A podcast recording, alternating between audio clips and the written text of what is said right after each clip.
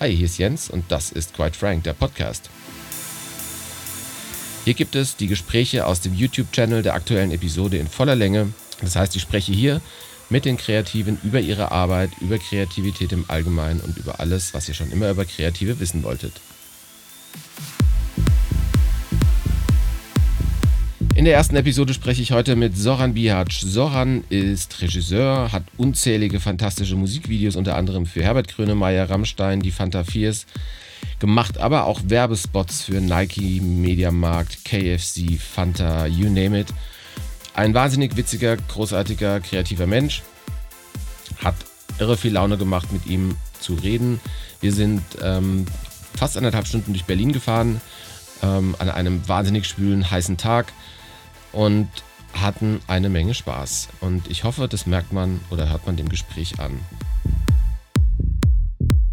Ja, Soran, vielen, vielen Dank, dass du äh, Zeit und Lust gefunden hast, irgendwie hier ein bisschen durch Berlin zu gurgeln. Ich glaube, man muss dich nicht wirklich vorstellen.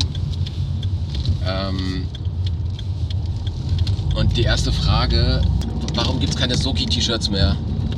Und wird es wieder welche geben? oh je. Hätte ich jetzt mitbringen sollen. Es gibt keine mehr, es ist aus. Das war eine Witzidee. Ach so. Ja, da gibt es eine Vorgeschichte. Ich versuch's mal kurz und prägnant zu erzählen. Also, ähm, als Till Lindemann in Russland war, bei einer seiner Lesungen, hat ein russischer Fan ihm ein Putin aufs Shirt gefaked und hat es gespreadet. Und dann haben die ganzen Leute gedacht, wow, der ist der Putin-Anhänger und so weiter. Und das hat äh, das Management und so ganz schön in Bedrulle gebracht, weil Till Lindemann komplett immer unpolitisch sein will und so. Das hat den total angekotzt. Und dieser was, da habe ich gedacht, ah, mache ich mal einfach einen Witz und äh, ich mache ihm meinen Kopf drauf stattdessen. Mach so ein Fake News. Quatsch, der hat doch ein Socki-T-Shirt angehabt. Also der hat mein Gesicht ja. draufgetragen. Da gab es T-Shirts noch gar nicht. Und ich habe einfach irgendein Foto, das lustigste Foto, was es von uns gibt eigentlich, wie wir so bedeppert rumstehen, genommen und ähm, äh, da meinen Kopf rausgeschnitten und da drauf gepostet. Und dann habe ich geschrieben, ähm, ähm, äh, Quatsch, das, das ist das Original-T-Shirt, was ja auch fake ist. Ich lieb so Fake-Sachen. Und dann haben die Leute das wirklich gedacht. Und dann ging es los, ich will auch so ein T-Shirt, ich will auch so ein... Irgendwie gab es so ein, so ein Gemenge und der Bodyguard von Till meinte, er will unbedingt, lass uns doch irgendwie, dass er eins anhat und so. Da habe ich so, okay, ich mache mal vier Stück oder so für mich und für Till, wenn er will, aber der Bodyguard hat es dann an, angehabt. Und Till hat es gesehen und dann irgendwann einmal in Argentinien in so einem Restaurant angezogen und das wurde gespreadet und dann ging es rund. Und dann habe ich irgendwie wirklich die Leute gedacht, hört mal, das ist doch eigentlich ein Witz. Wollt ihr wirklich, dass ich, ähm, äh, wollt ihr wirklich so ein T-Shirt? Ja, ja, ja, ja, ja, mach es. Dachte ich, oh Gott, und ich will ja nicht die, äh, dachte, gut, ich glaube, das ist eine gute Idee. Und dann äh, habe ich das gemacht, wollte aber nicht so den Fans auf die Tasche liegen, im Prinzip von die ausnutzen. Hätte man ja machen können, ehrlich gesagt. Aber dachte so, nee. Äh, und ähm, habe dann eigentlich so viel wie bestellt worden für fast äh, das, was es gekostet hat, habe ich es dann verkauft. Da habe ich aber noch einen kleinen Mythos draus gemacht. Das heißt, dieses Originalbild, wo er so komisch guckt und, und ich so neben ihn so äh, gucke, dachte ich, oh, da muss was passieren. Da habe ich eine Collage drauf gemacht, dass da so ein leuchtender Hinter Mädelshintern drauf ist. Und also wirklich ein schönes Fanpaket dann gemacht, weißt du, mit ähm, die ersten hatten sogar noch seine Unterschrift, so von uns beiden, also auf so einer Postkarte drauf und so, wie so, dachte ich, mach mal den Fans, die, die auf, darauf abgefahren sind, eine Freude. Und es ist ein bisschen so ein Mini-Kult geworden, aber nur unter, meistens nur unter den Rammstein-Leuten. Und so, die anderen trauen sich ja gar nicht zu fotografieren wer das alles noch hat. Und die, und die wollen keine, weißt du, ich krieg hier hunderte von Leute vor ihrer Krepptapete im, im T-Shirt. Dabei irgendwie machen die so irre Sachen, die manche Leute, aber trauen sich nicht. Ja. Nur ein paar machen wirklich irres Zeug damit. Aber was, was war der, also du, Soki, deine, ist ja quasi dein alter Ego? Genau, so Soki ist, ist mein Kindername. Also Soran und die Abkürzung von Sodan, in, in, wenn du noch ein Kind bist, nennt dich deine Mutter oder die Kumpels und alle nennen dich Soki. Ah, okay. Und so hat man mich immer genannt. Und vier Buchstaben, ein Ding, das ist wie so ein Super-Logo. Ich dachte, Mensch, da kann man was machen. Und dann die tolle Freundin, was also tolle, die Regisseurin Julia Partei, ähm, die Freundin meines Editors, ähm, meinte, man sollte Planet Socky draus machen. Also ein ganzes Universum. Aufblasen. Ja, und dann dachte ich, okay, vielleicht benutze ich dieses Pseudonym jetzt für die nächsten Projekte, die so hardcore sind oder so, dass man sie nicht in einer Werbeagentur oder sowas zeigen darf, sondern dass nur irgendwie schräge Menschen Aber das wa- gut wa- finden. was, was, was hast du bisher, aber- weil auf der, auf der Website steht auch, dass du äh, Soki irgendwie machst du alles, was du so unter deinem normalen Leben nicht machen kannst. machen willst. Was hast du gemacht unter Soki? Ähm, ich habe ein Projekt am Laufen und das ist sehr blutig. Davon kann ich aber, ich kann nicht von umgelegten Eiern sprechen. Aber Okay. ich werde, Aber das ist so das erste jetzt, was genau, du ich möchte, ich möchte den Kanal eigentlich aktivieren und, und da irgendwie kleine Dinge posten und so einfach kleine Filmchen, irgendwelche Dinge noch in anderen Bereich eröffnen. Mhm. Damit ich, damit ich ähm, mir das auch so aufhalten kann, weil ich merke, dass ich immer noch, obwohl ich jetzt 20 Jahre Werbung mache, äh, immer noch in diese Schublade reingucke. Ach, das ist doch der Typ, der Rammstein mein Teil gemacht hat. Steht nur auf perversen Kram und so weiter und so fort. Weißt du, und das ist meine, das immer so, okay, Leute, ich kann auch Joghurtbecher, nee, ich kann auch Raffaello machen für euch brutal gerne. In der Karibik. Zehn Tage drehen, wie eine alte sich eine Praline in den Mund schiebt. Kann ich super machen. Nicht irgendwie nur so äh, äh, perverso Kram. Also ist es ja immer mit dem Grund oder so. Ich will mir das irgendwie als irgendwie so als, als kleine Marke, als noch eigenes Ding offen halten. Das ist es. Und aber das ist wirklich so, so wie eine spontane Idee. Also es ist keine, sagen wir mal so, Absicht, boah, jetzt muss ich irgendwie ähm, äh, berühmt werden mit irgendwas oder ein Brand, irgendwas, sondern es ist einfach so entstanden. spontan entstanden ja. Ja, und ich guck mal, was jetzt so draus wird. Aber du, ähm, man hat dich schon so ja ein bisschen, also jetzt nicht unbedingt als ähm, blutrünstigen und ähm, nur derbes Zeug machenden Regisseur irgendwie im Kopf, aber natürlich schon als jemanden, der eher nicht so das Raffaello-Zeug macht, ne? Ja, leider. ja, stehst ja auch für, für, für eine gewisse Sprache und für einen gewissen Stil. ja. Ähm, Vielleicht könnte ich das Raffaello-Zeug aber zu was Besonderem machen mal. Indem sie, indem abgehackte Hände ihr den, die Praline im Mund. Nein, ich meine, ähm, äh, ja, das stimmt. Am- Und ich, Gott sei Dank, ehrlich gesagt, schaffe ich es oder hoffe ich, dass ich es immer schaffe, so aus so einer Schublade gerade noch rauszuspringen. Weil das bedeutet der Tod, also in meiner Branche. ja. Und, und äh, das, das bedeutet eigentlich zwei Jahre Hammerleben, aber danach äh, ist es die Schublade halt zu und das ist krass. Und, und äh, dem muss, das muss ich vermeiden. Das versuche ich auch meinen Schülern klarzumachen, meinen Studenten. Irgendwie, dass, dass das ähm, dieser Style, der so gefordert ist oder so, ja, das ist der Regiestil oder der steht dafür, dass das äh, eine Medaille mit zwei Seiten ist. Also Fluch und Segen. Und dem versuche ich entgegenzuwirken, indem ich immer wieder was überraschend Neues mache. Komischerweise ist es dann doch über irgendwie so ein schräger Kram. Ich glaube, du hast aber gesagt, dass mein Teil so dass dein, dein bestes Stück ist. Ist es immer noch Ja. so? Ja, ich glaube ja. Weil ich habe versucht, es immer für mich zu analysieren, warum. Aber es ist so, das ist manchmal, es sind die alle Komponenten, die da zusammenkommen müssen. Und, und das passiert nicht immer. Das ist so, wie wenn es eine Sonnenfinsternis gibt oder so. Das heißt, der Zeitpunkt, in dem du was machst, mit den Leuten, die bereit sind, dafür was zu machen, und eine Idee, wenn das alles zusammenkommt, dann kann, wenn man, wenn man Glück hat, wirklich was Unglaubliches passieren. Und es ist so, ähm, so sehr das, ich so das für mein Video plagiere, ist es das, wo ich mich fast am wenigsten, am meisten zurückgenommen habe, eigentlich. Damit die, die, und, ich flapp, das ist, das ist die, das ist das Rezept. Fuck, Berlin Taxifahrer. Also, das ist das Rezept. Ähm, okay, nein, okay. Entschuldigung. Ähm, ähm, die Band hat mir, also so wie kein anderer, als Künstler die Freiheit gegeben und haben sich ähm, äh, mit, mit der Gefahr, total peinlich zu werden, total verlassen und sich als Mensch zurückgezogen, um der Kunst den großen Raum zu schaffen. Und ich konnte das auch nur schaffen, indem ich die Band sozusagen, indem ich die Dinge passieren lasse und nicht zu viel manipuliere. Je mehr man merkt, wie etwas manipuliert wird und so weiter, desto mehr merkt man die Absicht des Machers und desto mehr wird es dann peinlich.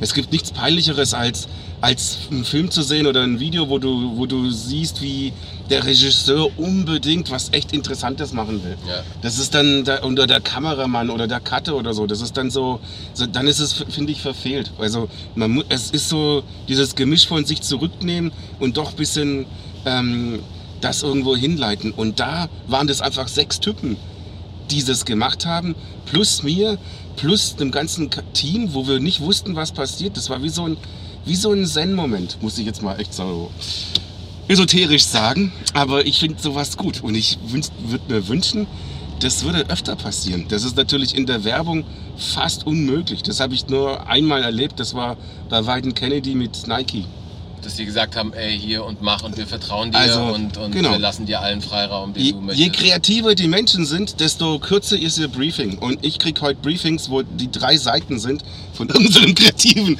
die mir schon äh, aufzeigt, wie der Film sein soll. Was willst du denn da noch machen? Was ich, nicht, was ich auch nie verstanden habe, ist, wenn ich jetzt jemanden äh, buche oder mit dem zusammenarbeiten möchte, sei es jetzt ein Regisseur, ein Fotograf oder Musiker oder Art, egal was, nehme ich ihn ja eigentlich, weil ich, weil ich ihm irgendwie was geben möchte und vertraue und sein, sein, seine Expertise haben möchte. Ja. Und bei dem, was du gerade beschreibst, wird ja genau das Gegenteil gemacht. Ne? Da wird dir, bist du einfach nur so ein, so ein Ausfü ausführender Typ, der halt ja. irgendwie, genau. weiß nicht, wer halt am Set ist und Regieanweisungen gibt. Ich habe, äh, ein guter Freund hat mir das mal gesagt, hat es super beschrieben. Äh, man, wird, man ist nicht Architekt, sondern man ist Bauleiter.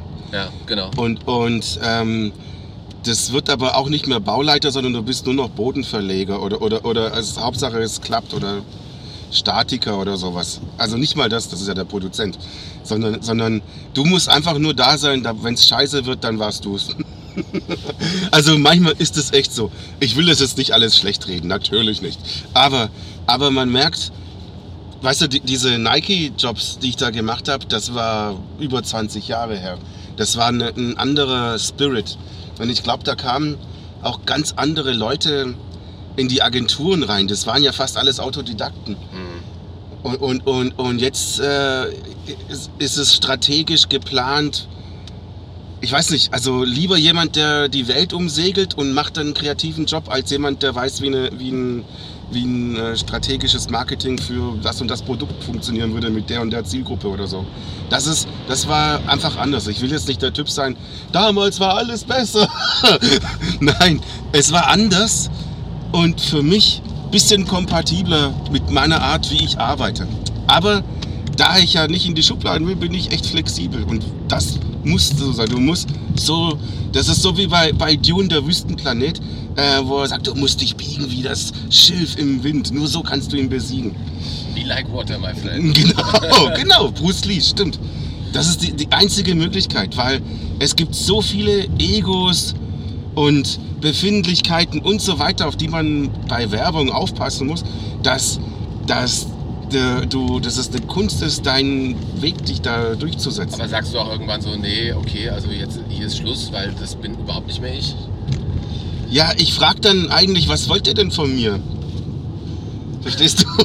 Also was, was wollt ihr denn von mir? Was ja. mache ich denn jetzt hier? Und ich finde es gut, wenn ich die Frage stelle, wenn das schon beim ersten Meeting ist und es dann klar ist, dann, dann, dann ist der Punkt, wo du sagen kannst, ähm, wo du sagen kannst, okay, vielleicht ist es nicht das Richtige oder das ist dann, was, also dann ist es der Moment. Wenn du aber zugesagt hast und, und die, die, Torpedos sind schon im Flug und so, ist es auch deine Verantwortung, dass du sie ins Ziel bringst oder dass du, dass du die Lösung auch machst, weil das gehört eben alles auch dazu, diese ganzen Ängste von den ganzen Leuten oder mein Gott, diese Daseinsberechtigungskommentare, weil sie kriegt jetzt halt oder er kriegt jetzt halt ja sein monatliches Gehalt und er muss irgendeinen Senf geben, damit er sein Gehalt, also damit er berechtigt, dass es einen Sinn macht, dass er überhaupt in diesem Meeting mit drin ist oder bei der Schnittabnahme oder so. Weißt du, da muss man halt drauf gefasst sein und mein Gott, die müssen ja auch alle überleben. Ich finde das gar Naja. nicht mal so schlimm, weißt du?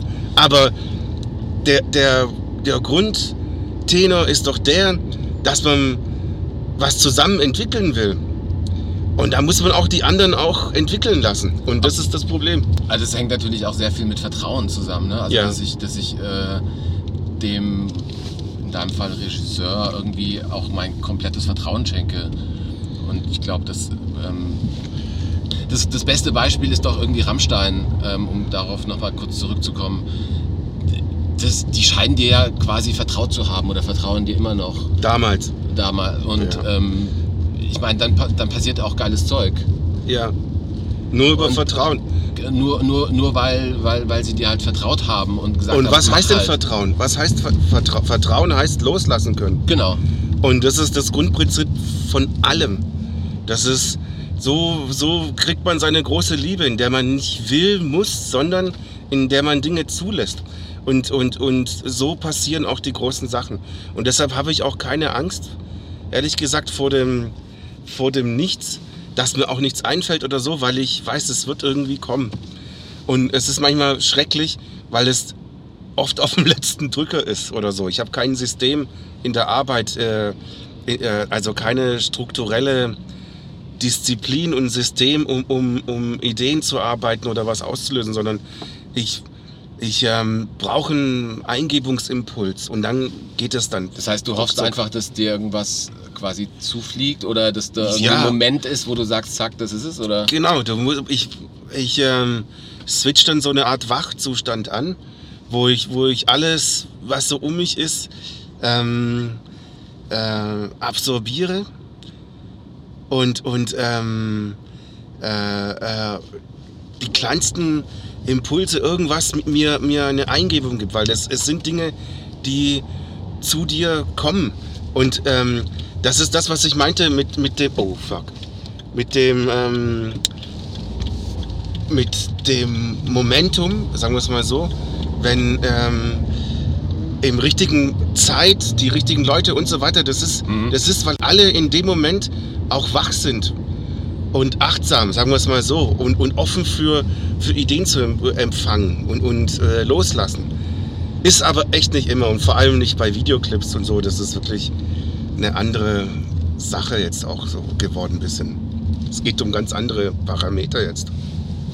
Aber wenn man sich so deine, deine Reel ein bisschen anschaut, du hast ja schon mit ähm, vielen Künstlern öfter zusammengearbeitet. Ne? Also du hast einmal Ja. so die ganze Hip-Hop-Fraktion, nenne ich sie mal. Die Stuttgarter Die Hip-Hop. Stuttgarter, die Stuttgarter Hip-Hop-Fraktion, genau. Das ist schon ein Unterschied.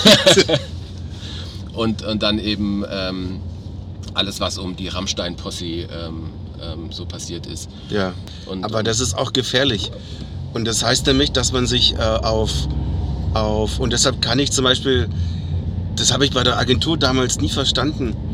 Und da war ich so enttäuscht und verletzt, wo irgendein Job so super lief und dann war ich nicht mehr angefragt oder so.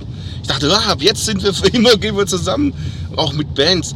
Dabei ist es das Gefährlichste, was passieren kann, wenn, wenn, wenn man so vertraut, vertraut, dass man dann immer wieder angefragt wird. Ja, weil du dich dann heimlich wiederholst Ja. in deinen Ideen oder, oder in dein, dann, dann zitierst du dich nur. Und Aber deshalb wie- ist es gut, wenn immer wieder Neukonstellationen entstehen. Wie, wie, wie funktioniert das eigentlich? Ist dann, äh, läuft es eher über, über Management, ähm, ähm, Plattenfirma oder sagt dann Till Lindemann, nee, ich will auf jeden Fall wieder mit Soran zusammenarbeiten? Ja, also bei Till Lindemann ist der sagt, was er will. Aber ähm, er hat ja auch Leute, die ihm Sachen zutragen und Ja. gerade bei einigen, die sind so ähm, fest, die, die bestimmen das alles selber total. Aber normalerweise ist es so, dass ein Management das anträgt oder die Plattenfirma und dass die beraten und so weiter und Sachen sammeln. Ich habe das jetzt auch gemacht ähm, für andere Leute einfach äh, Regisseure vorgeschlagen und versucht zu vermitteln und so weiter. Ähm, ähm, weil man denkt, die und die könnten vielleicht gut passen, wenn sie sich auf die Art von Idee einlassen. Kam, ähm, also ich nochmal ganz kurz auf Rammstein. Okay. ähm, ist, ist da mehr draus geworden als jetzt einfach nur so eine, so eine ähm, ich nenne es mal Business Ja, Connection?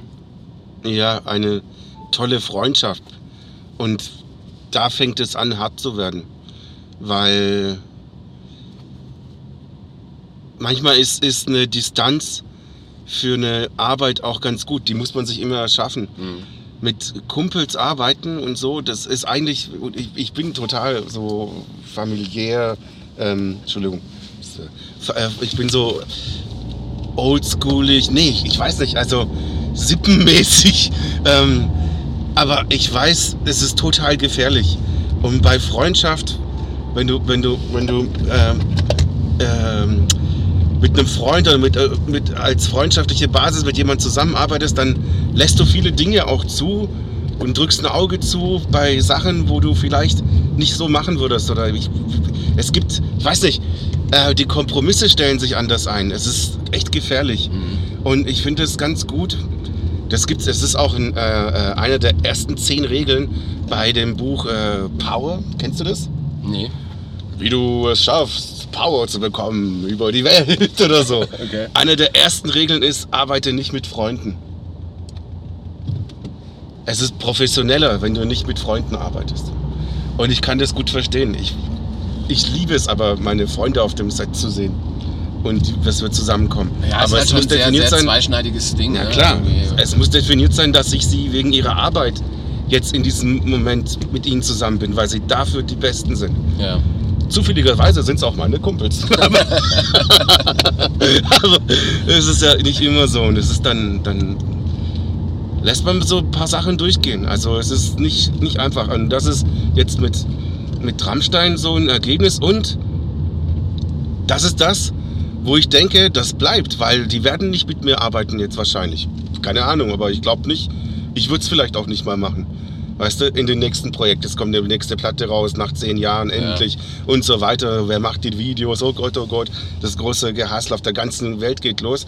Vielleicht ist es auch, weißt ähm, vielleicht ist es der Preis, ich bin dann lieber Freund, als dass ich jetzt dann diese Reise nochmal machen muss oder so.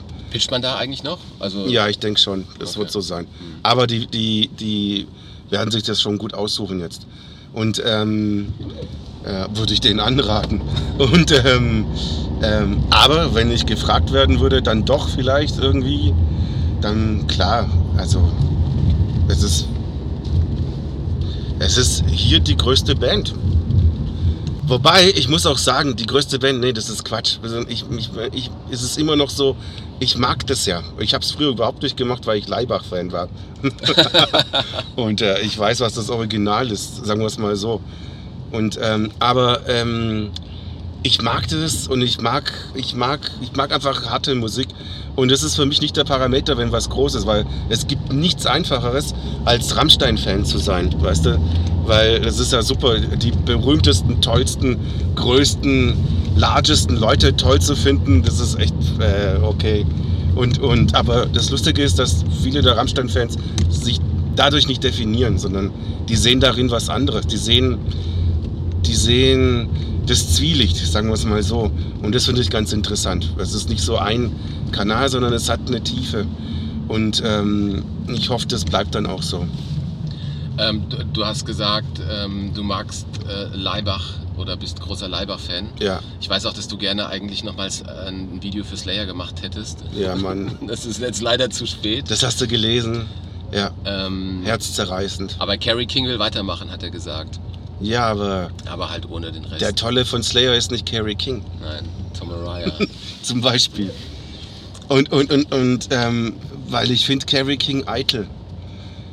Ich finde Carrie King eitel. Und ähm, Hast du sie mal getroffen? Oder hast du sie mal getroffen? nur so beim Meet and Greet Mhm. hat mich mal äh, eine Plattenfirma eingeladen. Habe ich die gesehen und das war so, ja, sie mussten schnell auf die Bühne und das war. Aber ich habe sie in echt gesehen, dachte, wow, ich habe mir die alle so groß vorgestellt. aber ähm, ja, sind auch Menschen und so weiter, aber es ist doch, es ist doch, ich glaube, ich glaube, die das Punkige, was mir an Slayer so gefällt, kam eher von Jeff Hannemann. Ah, okay. Gott hat ihn selig. Und, und äh, ich meine, äh, ich weiß nicht, was da abging und so, aber das ist doch der geilste Schlagzeuger der Welt. Von der Sympathiebonus. Wenn der jetzt schon bei Suicidal Tendencies mitmacht und so, weiß Dave Lombardo, hat bei Misfits mitgemacht. Stell dir das mal vor. Ich bin totaler Misfits-Fan. Ich wurde ja auch irgendwann mal gefragt, stell mal deine tollsten Platten vor, die du willst, da diese zehn, wie auch immer, hab's aber nicht gemacht. Aber da wäre Walk Among Us von Misfits auf alle Fälle dabei. Das ist legendär. Und Dave Lombardo spielt bei allen mit, die ich auch cool finde. Und ich glaube, der ist dann eben doch die gute Seele. Und ich weiß es nicht. Und ähm, Slayer ist, ist, ist für mich noch so, so ähm, der letzte Anker gewesen an, an Extrem. Und dann siehst du halt so Kreative, die auch Slayer auf ihrem Laptop drauf haben, aber die miesesten Ideen haben. Weißt du, denkst du, scheiße. Wenigstens guter Musikgeschmack. Das heißt, dein Musikgeschmack spiegelt sich nicht zwingend in deinen Videos wieder. Nein, leider nicht. Das ist vielleicht ganz gut, weil ich habe auch ein Leibach-Video gemacht und das ist das Schlechteste, was ich gemacht habe. Okay.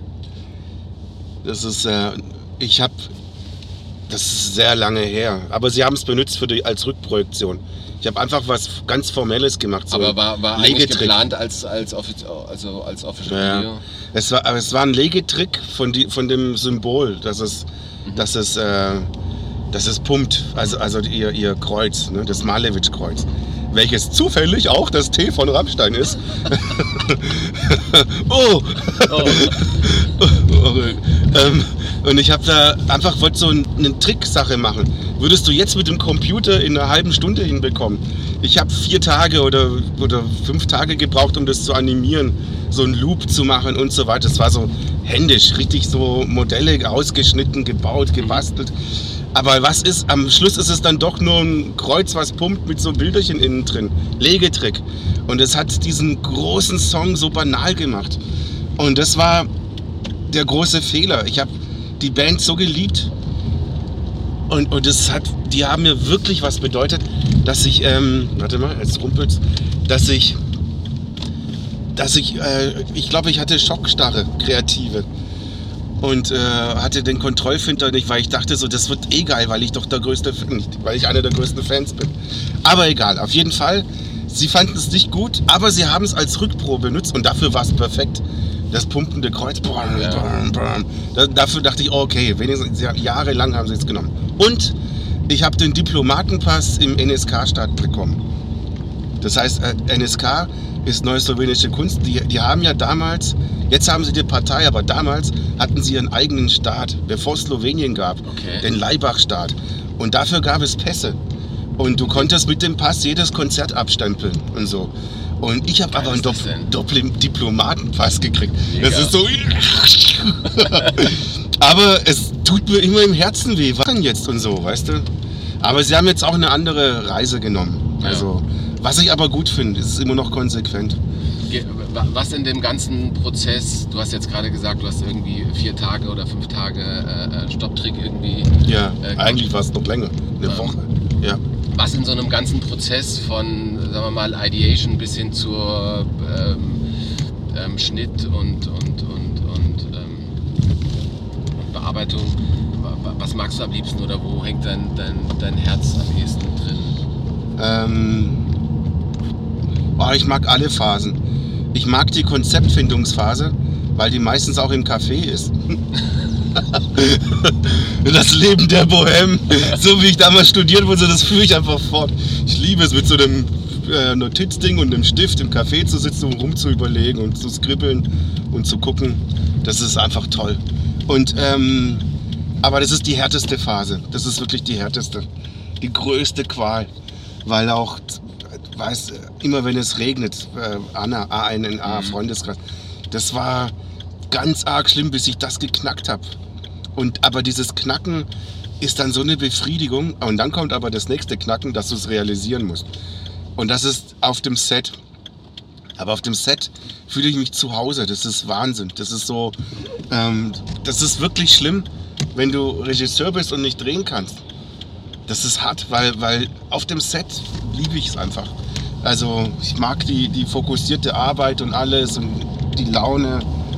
Manchmal ist, ach eigentlich, bei mir ist es meistens sau gut gelaunt. Du bist ja, ich meine, das wollte ich gerade sagen, du bist doch eigentlich ein, selten so einen Menschen erlebt, der immer so posit also positive Ausstrahlung hat und, und, und so. Na Mann, weil es mir Spaß ja. macht. Was ist denn das für ein Geschenk? Das ist doch das, das Übergeschenk. Du machst was, was dir Spaß macht und lebst davon. Einigermaßen, aber du lebst davon. Das ist doch der Wahnsinn. Verstehst? Meine Mutter war Buchbinderin, sie an einer Maschine. Mein Vater war Drucker, so haben die sich kennengelernt. Und äh, meine Mutter hat 30 Jahre diese Bewegung gemacht. Sie hat an einer kleinen Maschine äh, Seiten zusammengeklebt für die Bibel in, in so einer Bibeldruckerei. Weißt du, 30 Jahre. Und hat hier jetzt dann natürlich die Hände kaputt, aber nichts anderes. Das heißt, ähm, äh, du wirst selber zur Maschine. Und ähm, ähm, du musst dann klar, da, der Lebenssinn und alles ist dann die Familie und, und, und das Glück darin. Aber, aber ich habe das Glück, nicht nur eine tolle Familie zu haben, sondern ich habe auch das Glück, meine Arbeit machen zu dürfen. Und das ist das größte Geschenk. Und mein Gott, dann ist halt mal so ein kreativer, wie bei uns damals.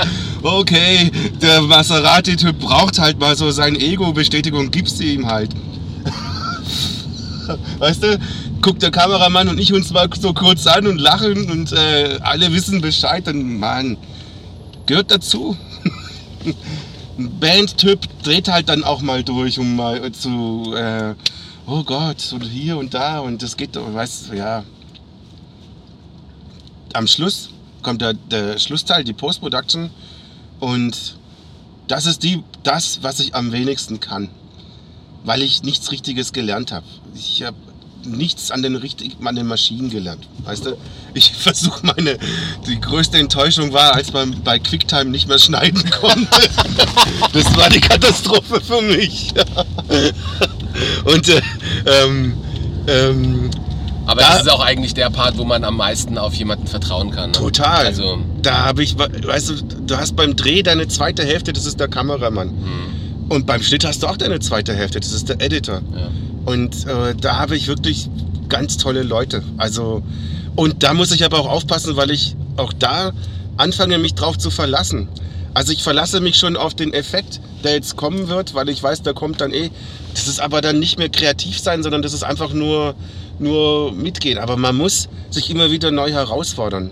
Hast du noch manchmal so, dass du denkst, oh Gott, ähm, wird, wird es auch gut? Oder äh, dass du im Vorfeld nicht weißt, ähm, was, was am Ende bei rauskommt. Ich kann mir zum Beispiel vorstellen, dass bei, ähm, bei Links äh, die, die Animation, dass man da am Anfang vielleicht nicht so ganz sicher war, wie, mhm. wie, wie, wird denn das am Ende? Ja. Hast du sowas noch, dass du irgendwie da sitzt und denkst so, oh scheiße, hoffentlich wird es auch geil?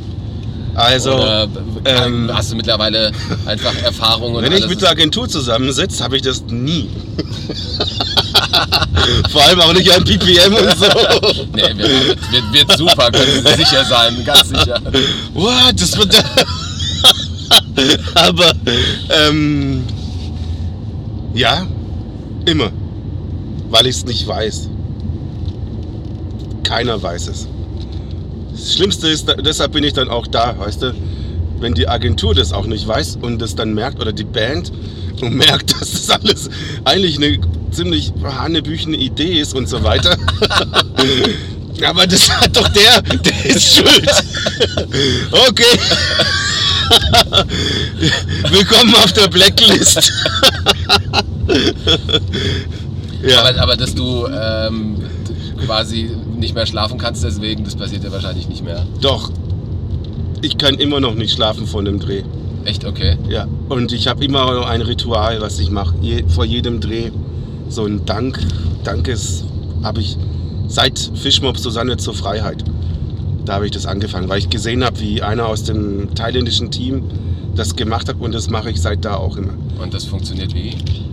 Das ist so sehr intim. Okay. Aber okay. es ist es ist eine es ist eine bisschen Meditationsart. Ja, genau. Und vor allem ist es ist es ähm, in Thailand war das eher eine Danksagung, ein, ein Danke, so ein Vorausdanke, dass alles mhm. gut gehen wird. Und bei mir ist es so, dass ich, dass ich mich komplett auf nichts reduzieren will. Weil das, weil, also alle Eitelkeit wegmachen will in so einer Übung, damit, ähm, damit alles andere, damit die Idee das Wichtigste ist. Und, und äh, das mache ich eigentlich als Ritual immer. Und ähm, ich bin sehr, sehr aufgeregt, trotzdem immer noch. Das ist wichtig, weil dieser Rush, diese, diese Adrenalin bringt dich auch durch. Also durch. Hält dich ja fokussiert. Ja, klar. Und, und das ist wichtig. Und ähm, es ist auch wichtig, weil so viele Leute so viel Geld ausgeben dafür. Und, und ähm, du auch Verantwortung hast. Und es ist nicht so, ja klar, machen wir mal oder so. Nee, du hast doch eine Art Achtung und Respekt davor. Und ähm, ich weiß nie, ob es gut ist und ich bin auch immer unzufrieden. Ich, Was aber, glaube ich, so in der ja, es ist eine Floskel auch so. der, ja. des kreativen Lieds. Bist auch eine Floskel. Es stimmt ehrlich gesagt auch nicht so ganz. Es gibt ein paar Sachen, wo ich echt zufrieden bin. Zum Beispiel Sportfreunde Stiller. Es muss was Wunderbares sein, von dir geliebt zu werden. Also dieses Video bin ich total zufrieden. Da bin ich, es ist echt, ich weiß auch nicht, ähm, weil ich mich ergötze an den tollen Schauspielern einfach. Und ähm, das war wirklich auch so. Das war so, wie es geplant war, ist es auch geworden. Zu 90 Prozent. Das ist ja oft so, dass, dass nur 60 Prozent klappen von dem, was geplant ist. Was aber gut ist, weil die anderen 40 Prozent können 400 Prozent plötzlich werden. Was toll ist. Also, und das ist oft so.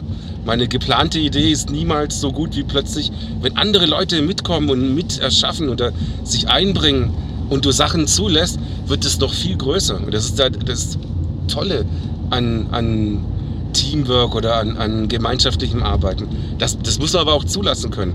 Und das sollten sich so einige Kreativchefs auch mal auf die Fahnen schreiben. Ich kann dir, jetzt könnte ich so fünf Namen nennen oder so, denen ich die Pest wünsche. Nee, aber es ist so. Ist so, Karma is a bitch, sagen wir es mal so. Total, total. Und es ist so ein ja. Backlash. Ja.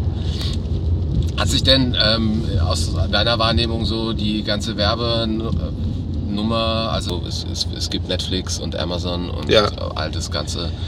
Ähm, und wenn man sich so umschaut, serielles Fernsehen schaut kaum mehr jemand, ne? Ja.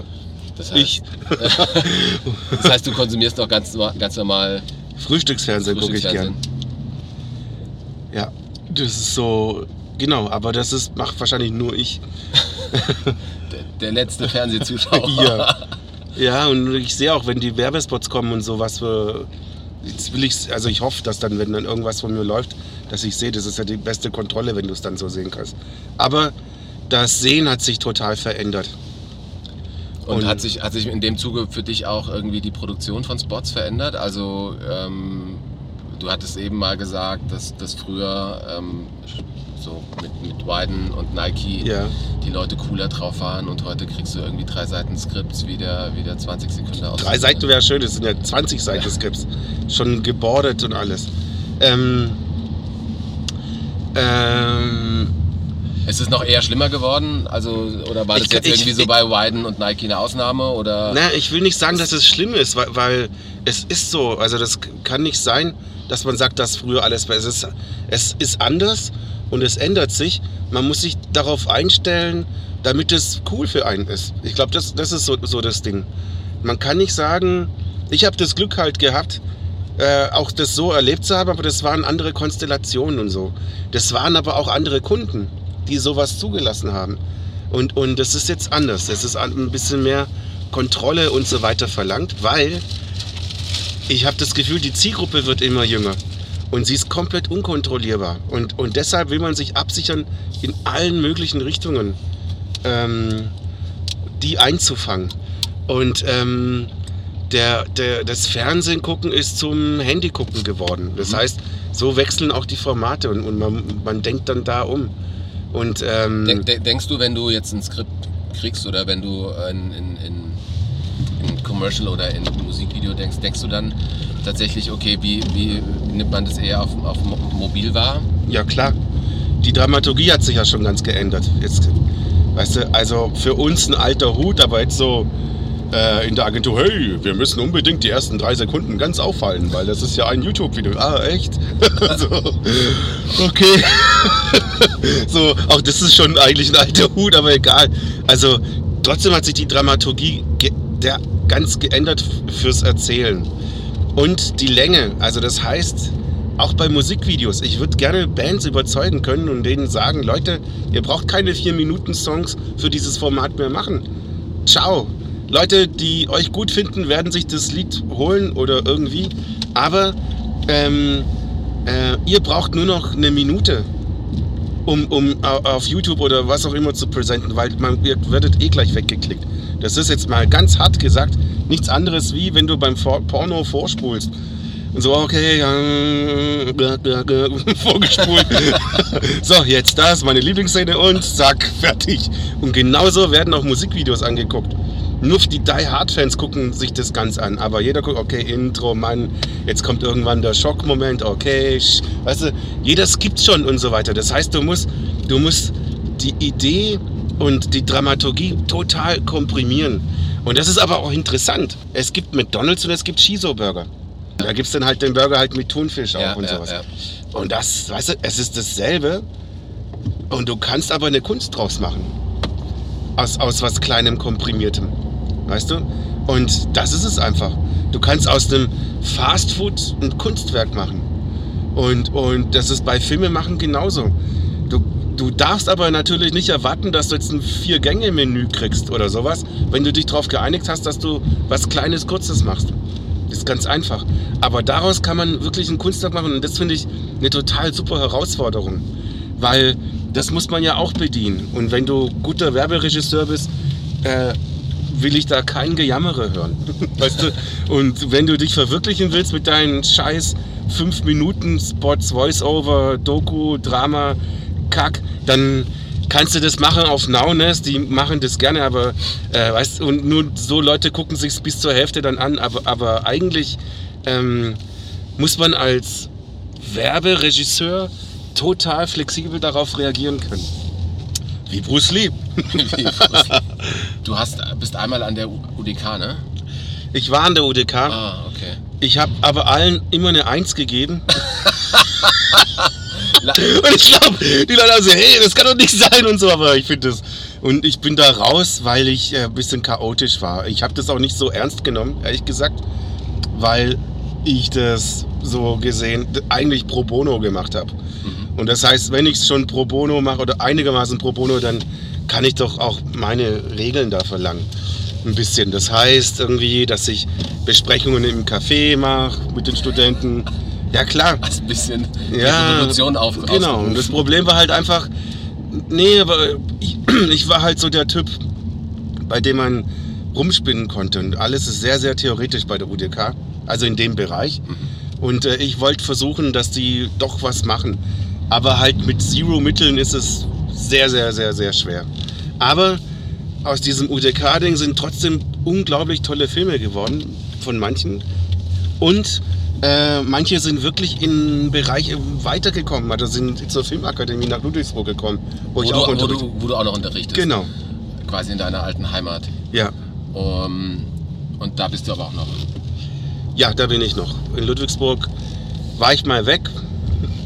Also, weil sie sparen mussten, aber dann war ich dann Warst doch wieder da, weil ich irgendwie brauchen sie so einen Chaoten doch irgendwie, der, keine Ahnung. Ähm, wa- was versuchst du denn den, den Kids dort mitzugeben? Als, ähm, also klar, kann man jetzt wahrscheinlich nicht in einem Satz sagen, aber ähm, so als, als, als Hauptmessage in a nutshell, Mhm. was ist, was ist so die, die glaube, du hast irgendwann mal gesagt, denk nicht zu viel nach. Ja, don't think too much. Ja, Das stimmt. Und ähm, also ich bin in der Werbeklasse, Werberegie dort. Und aber egal, weil das ist so, jeder Werbetyp will auch mal Filme machen. Ist ganz normal. Und ähm, also fast jeder. Und ähm, ich versuche denen beizubringen, scheitern zu dürfen, weil nur durch Scheitern lernst du.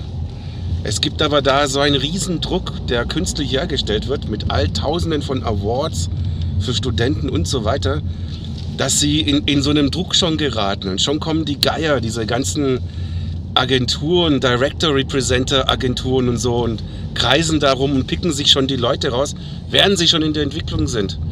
Das heißt, diese Schublade wird schon im Studium gemacht und das finde ich total zum Kotzen und ich will versuchen, sie davon abzuhalten und so breit wie möglich ähm, ihr Wissen oder äh, zu, zu, zu erweitern und ihr, vor allem ihr, ihr Schaffen zu erweitern. Das heißt, Ähm, Erstmal so viel wie möglich machen und mitnehmen. ja, und verschiedenes, verschiedene Sachen. Mhm. Also mach mal mit Dialog, mach mal äh, was mit Musik oder, oder Musikvideo oder mach mal ähm, äh, rein Carporn, okay. Oder mach mal was mit Trick oder egal, man muss sich ausprobieren. Weil man weiß doch gar nicht, wo noch Talente schlummern könnten. Weißt du? Irgendwie, wer hätte gedacht, dass, dass Wes Anderson so tolle Animationsfilme macht? Verstehst? Das würde bei uns niemals passieren können, weil die schon jetzt abgefischt werden und gleich in die Schublade gestückt werden. Das, davor will ich sie schützen. Das ist das eine. Das andere ist, ähm, ähm, dass ich versuche, aber halt das aus meiner Sicht zu erklären, wie ich Filme sehe oder, wie ich Arbeiten sehe, dass ich denen Impulse gebe. Als, als einfach so als, als äh, Kontrollorgan, als Checkungsorgan, wie sieht denn der das? Weil ich kann denen nicht vorschreiben, wie sie was machen sollen. Die sind eh auch viel besser. Die haben Skills, das glaubst du gar nicht. Sind besser. Es ist nur so, dass ich meine Sicht, und manchmal hilft sie, meine Sicht zeigen kann oder eine Perspektive zeigen und sie vielleicht auf eine Idee leiten könnte. Wenn das passiert, bin ich schon total glücklich. Weil dann bist du, das ist wie bei der Erziehung. Kennst du diesen Spruch? Das ist nichts anderes wie Erziehung. Ähm, Eltern sollen so sein für ein Kind wie eine Wand in einem dunklen Raum, wo man nichts sieht. Und das ist auch, auch der, der, der Auftrag von, von einem Dozent oder einem Lehrenden irgendwie.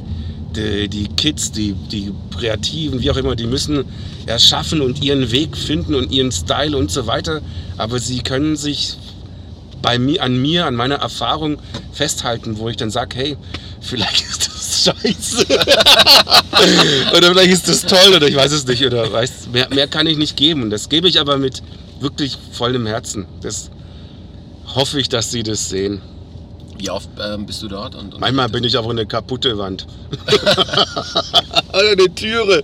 Oder falsch. Ich weiß es nicht. Wie bitte? Wie oft bist du dort noch? Wie, also wie oft Äh, berichtest du? jeden Monat, weil wir teilen uns diesen Posten, weil wir in, also durch die Jobs, die wir haben, können wir uns auf nichts äh, verlassen. Das heißt, wir wir haben komplett, können keinen Kalender machen. Immer kommt was rein und muss in zwei Wochen. Und deshalb teilen wir uns diesen, diesen Dozentenjob zu zweit für Regie und zu zweit mit äh, Produktion. Das heißt, es sind vier Dozenten, die immer sich auswechseln, immer da sind, immer ist jemand da und macht irgendwas. Das aber, also für mich bedeutet es aber jeden Monat oder alle sechs Wochen, alle vier Wochen, manchmal sind es aber auch wirklich alle zwei Wochen. Das ist wirklich total unterschiedlich, wie jeder kann. Und ähm, äh, die Leute sollen ja machen. Das heißt, du bist da, um vorher zu besprechen, um einen Zwischenstand zu besprechen und die Nachbesprechung. Die Reise müssen sie schon selber machen dann.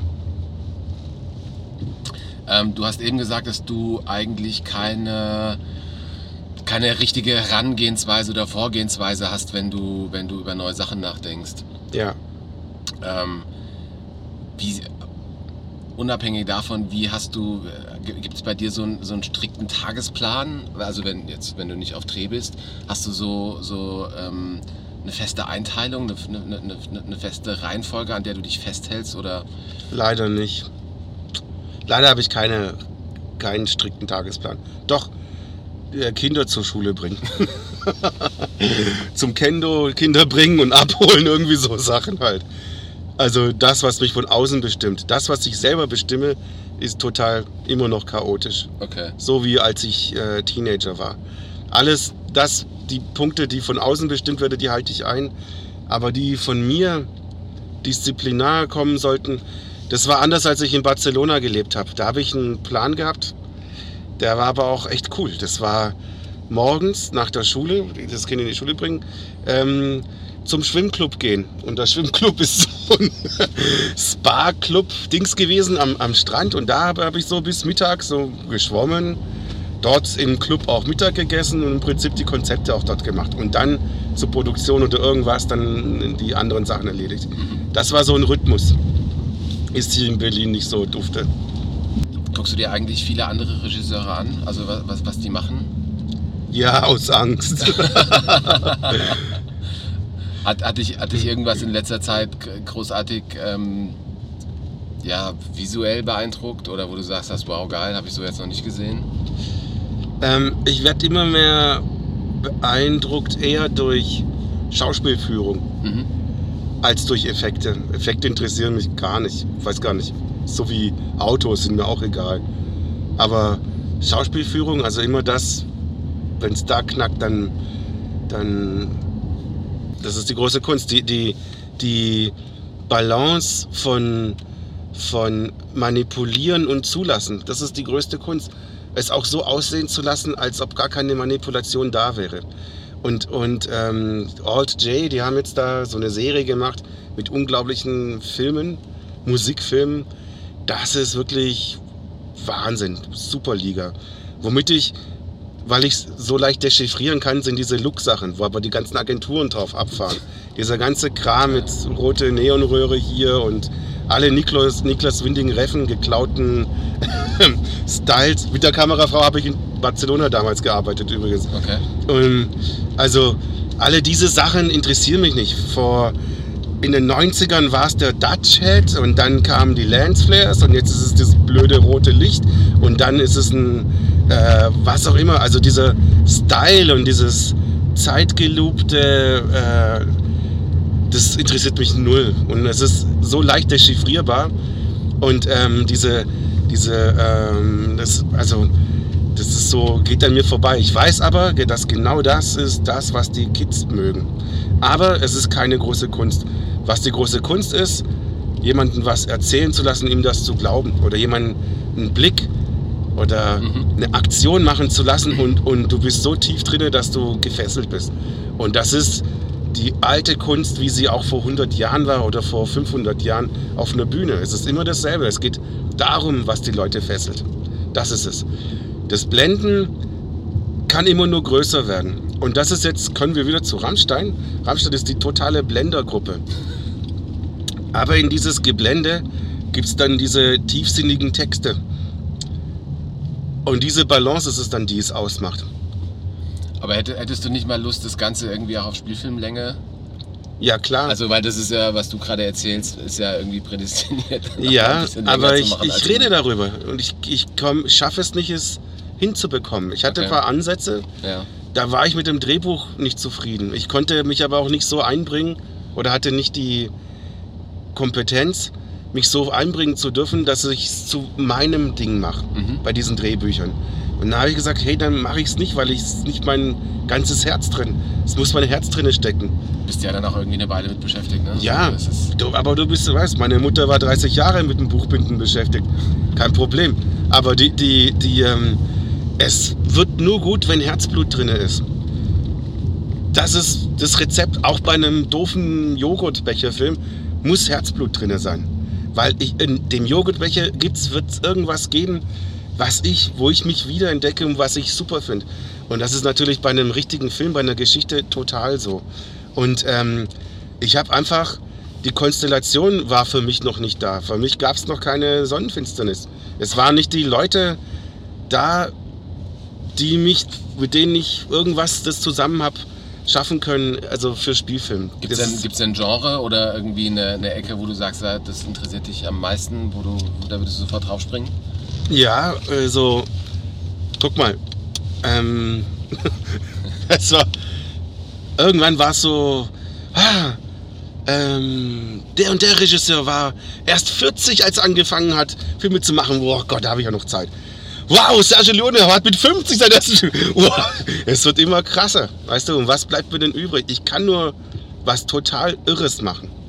Oder was, was nicht konform ist, weil was konform ist, wird man mir nicht zutrauen, weil ich ja in dieser Schublade bin. Wer soll, mich, wer soll mir vertrauen und mir irgendwelche, ich kann nur Leute fragen, die ich dann kenne oder was auch immer und da irgendwas, äh, einen Weg gehen, der nirgendwo richtig reinpasst. Also was anderes bleibt mir gar nicht mehr übrig. Vielleicht habe ich mich auch deshalb dahin manövriert. Weißt du, ich hätte eigentlich Genre-Horrorfilme machen können. Wo das Skript schon so war, Mann, das ist doch Ring, der japanische ist doch können wir nicht wenigstens da eine Änderung machen oder so? Das ist doch geklaut. Aber damit kannst du vielleicht Geld verdienen, weißt du? Aber das wollte ich nicht. Ich wollte was machen, wo ich, ne, wo ich mich da wiedererkenne. obwohl ich The Ring gemocht habe, den japanischen. Und ähm, Den, den, den, äh, das Remake nicht mehr? nee, total überflüssig. Diese ganze Remake-Kacke, ich verstehe das nicht. Ein tolles Remake war Ben Hur. Mit Charlton. Aber äh, ich weiß nicht. Und ähm, das ist es. Und ich sag's dir ehrlich, das ist mein großer Traum. Das muss ich knacken. Also, ich habe mit Robert Schwentke, Robert Schwentke ist der Typ, der jetzt der Hauptmann gemacht hat, dieser Hollywood-Regisseur. Der ist dann irgendwann gegangen nach Hollywood, um dort zu studieren. Ich bin da geblieben. er hat mir seine Videokisten gegeben. Aber es war immer so, wir standen in diesem Laden, da muss unser Name auch mal auf so einem Videoding da sein. Das ist jetzt natürlich vorbei, es gibt keine Videotheken mehr und so. Scheißegal. Also heißt es IMDB oder so. Aber das ist nicht der Grund, sondern hast du was zu sagen. Und das ist schon das, wo ich anfange zu zweifeln, so, so was habe ich denn zu erzählen, was relevant ist. Weißt? Also das, da muss man sich schon ganz schön auf einen hohen Scheffel setzen, äh, um, um so, hey, ich erzähle jetzt die tolle Geschichte von Boy Meets Girl oder was auch immer. Sondern man muss so toll sein, dass die Art, in der man es sagt, schon so super ist, dass es wert ist, gesehen zu werden. Ich hoffe, dass ich das irgendwie hinkriege. Ja. Weißt du? Das ist das. Ich hoffe, dass ich was Relevantes noch zu sagen habe. Ich könnte einen Film übers Atmen machen. Das würde ich gerne machen. So ein, so ein Weltanschauungs- oder Universumsanschauungsfilm übers Atmen. Aber ich weiß es nicht. Sagen wir mal so, Gott sei Dank äh, bin ich noch nicht zu alt. ich sehe immer noch so, dass ich zwar in einer Sparte bin, wo ich auch nicht mehr echt jung bin. Körperlich ist es auch anstrengend, aber guck doch mal den Haneke an, wie alt der ist und was für geile Sachen der macht. Nee, aber es ist so, ähm, es gibt kein Gesetz für Kreativität oder für, für, für das Erschaffen einer, einer Kunst, finde ich. Ähm, du kannst, äh, wie sie dieser Kaktus in Mexiko, alle vier Jahre einmal aufblühen oder du kannst jeden Tag eine CC-Fliege sein oder irgendwas und du lebst als Fliege und dein ganzes Abenteuer und so weiter hast du alles in einem Tag schon erlebt. Weißt? Wo ist da die Messlatte? Also äh, es gibt keine. Weil wenn man es von außen betrachtet, ist es nur wichtig, dass du was machst. Und das kommt noch, da bin ich mir sicher. Will- Willst du ähm, Hier alt werden. Ja. Ähm, ich darf nicht über das Altwerden nachdenken, weil mich das fertig macht. Weil ich keine Rente habe, die wurde mir zerstört durch so einen Fonds und ich keine Professur mehr bekomme. Meine letzte Chance war in Weimar im Bauhaus. Da wurde ich aber rausgeflogen, weil ich meinen Teil gezeigt habe und weil so ein doofes Mädchen angefangen hat zu weinen, die Kunst studiert. Bin mal gespannt, wie die Otto Mühl und, und äh, Nietzsche äh, da besprechen werden. Sie hat Aber angefangen zu heulen. ja, und deshalb durfte ich da, war ich da sofort draußen. Das heißt, meine Chancen mit alt werden und so weiter äh, und Berlin und das alles, kann ich mir nicht Gedanken machen, ich kann es nur eskalieren lassen. Das heißt, dass ich, dass ich mich auch nie in Rente sehe oder so, sondern immer so, bis es nicht mehr geht, äh, hoffe, arbeiten zu können, im Sinne von Dinge erschaffe. Und wenn es am Schluss nur Skripts für Comics sein werden.